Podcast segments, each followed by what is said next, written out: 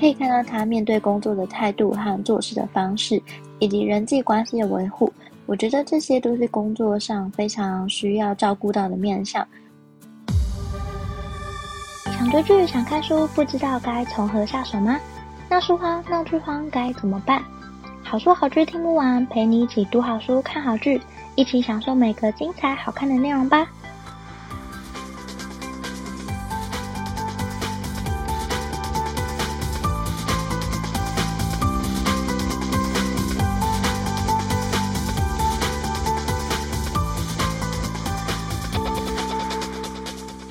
欢迎收听好书好剧听不完，陪你一起读好书、看好剧。大家好，我是 Jenny。最近我因为看了《北京女子图鉴》，所以我深深爱上这部片的女主角戚薇，所以开始想看各种都会女子的故事。所以今天要分享的就是最近看的职场都会小说《杜拉拉升职记》。其实《杜拉拉升职记》在大陆有超级多翻拍，而且有各式各样的。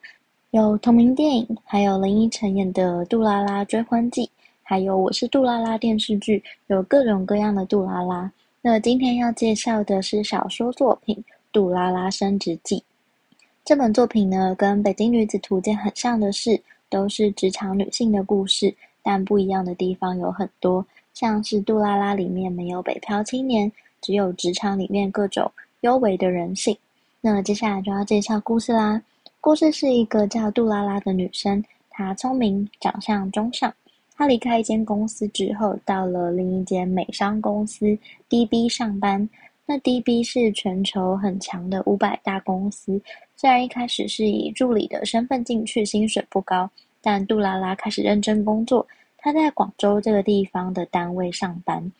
那因为 DB 它是一个大型的跨国公司，所以除了在广州有嗯，单位之外，在北京跟上海也都有办公室。那做一阵子之后，发现主管觉得他很能做，就把杜拉拉拉到高一点的职位，薪水加了一点。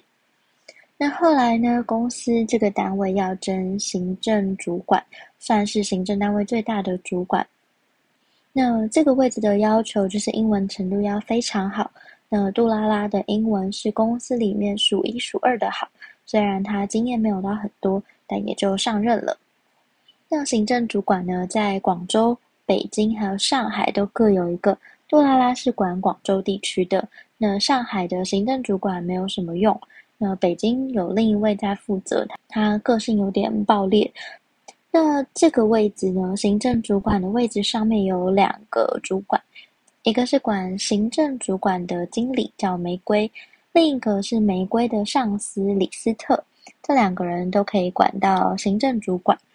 那因为 DB 这个公司的总部在上海，所以这两位长官都在上海，平常跟杜拉拉见不到面，都是用电话或信件联系。那这两位的管理风格不太一样。玫瑰她是事情看得很紧的类型，但有时候不是什么都想管，导致杜拉拉一开始和他工作的时候都不知道什么该说，什么不该说，要说多少也要拿捏。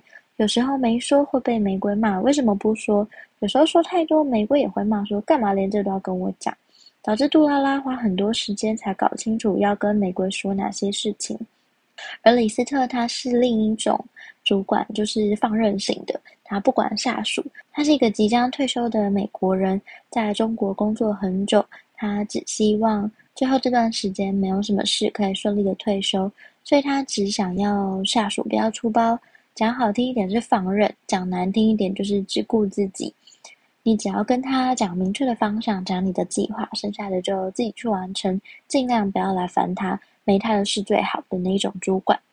那这一天，李斯特接到了总裁的命令，因为美国总部非常重视中国市场，要派人到中国视察，需要以上海总部接待，必须要把上海办公室重新翻修。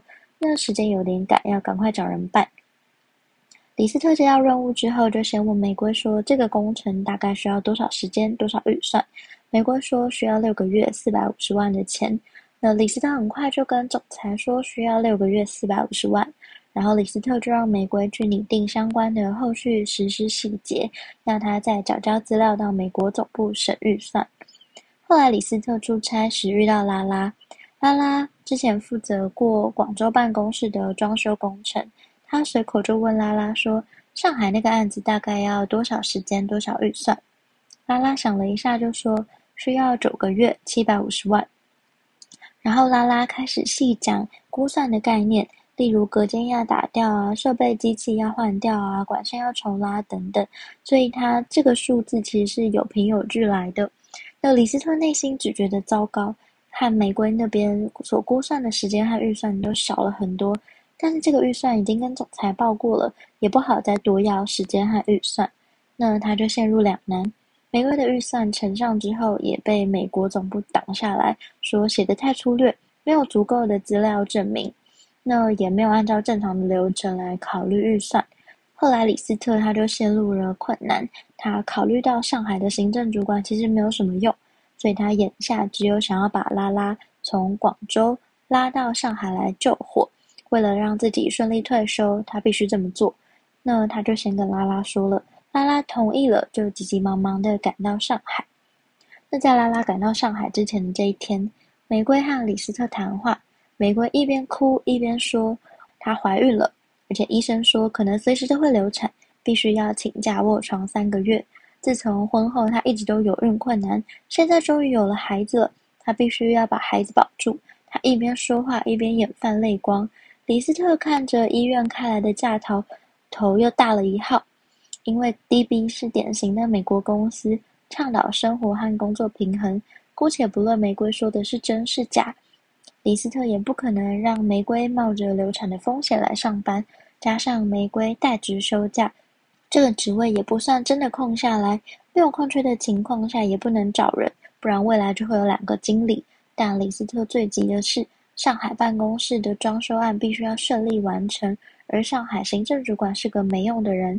眼下只能寄望上任不久、刚刚来上海的拉拉了。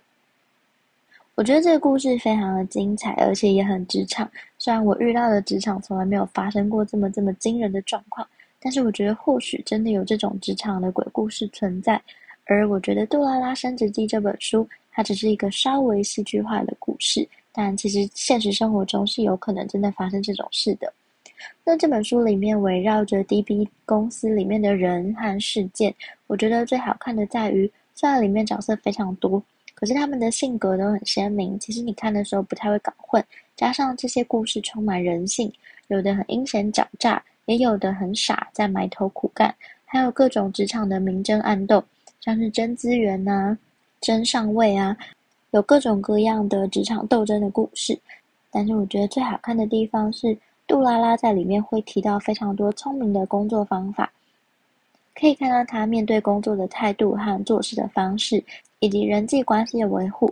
我觉得这些都是工作上非常需要照顾到的面向，包含了你工作的技巧、你的人缘好不好、你的应对进退、你的态度，这些都可以学起来。所以这本书它不只是一个故事好看，它还可以学到东西的一本书，推荐给想要轻松学习工作心法的你。那今天也想提出一个问题，让大家一起想想看：你也有遇过很可怕的职场坏同事或职场鬼故事吗？如果你愿意的话，当然非常欢迎分享，让我知道。不管是留下你的评论、粉丝专业或 IG 私讯，甚至寄信给我，都很欢迎。今天介绍的《杜拉拉升职记》，讲述聪明的杜拉拉在职场的明争暗斗当中，如何奋斗出一条属于自己的励志道路。里面有很多人性的优微和善恶，也有职场的工作心法，我觉得很实用，也很希望自己可以用在工作上。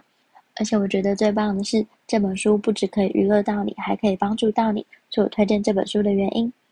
也非常希望你会喜欢。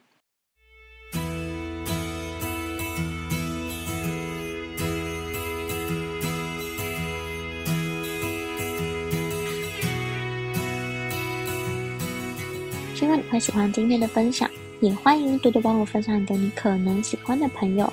如果你正在收听这一集，欢迎截图分享到你的脸书或 IG Story，并 tag 好书好剧听不完 IG 账号。喜欢的话，也欢迎在 Apple Podcast 给我五颗星好评，并且按下订阅，就不会错过每次更新的最新节目喽。如果任何想对我说、想跟我分享，甚至想推荐我的好书好剧，都欢迎写下评论让我知道。或者到好书好剧听不完粉专或 IG 私讯我，也欢迎加入好书好剧分享会脸书私密社团。会有我或其他成员近期看的好书好剧分享，不定期也会有社团限定活动可以参加哦。有兴趣的话，欢迎上脸书搜寻“好书好剧分享会”，很欢迎你一起加入。最近我也创了好书好剧分享会的 LINE 社群，嗯，喜欢的话也欢迎搜寻这个名字，并就可以找到我哦。如果想更支持我的话，也欢迎请我喝杯咖啡。真的非常感谢听到这里的你，你的每个聆听、鼓励或批评，都能激励我做出更多更好的节目内容哦。好书好剧听不完，陪你一起读好书、看好剧。我们下次再见，拜拜。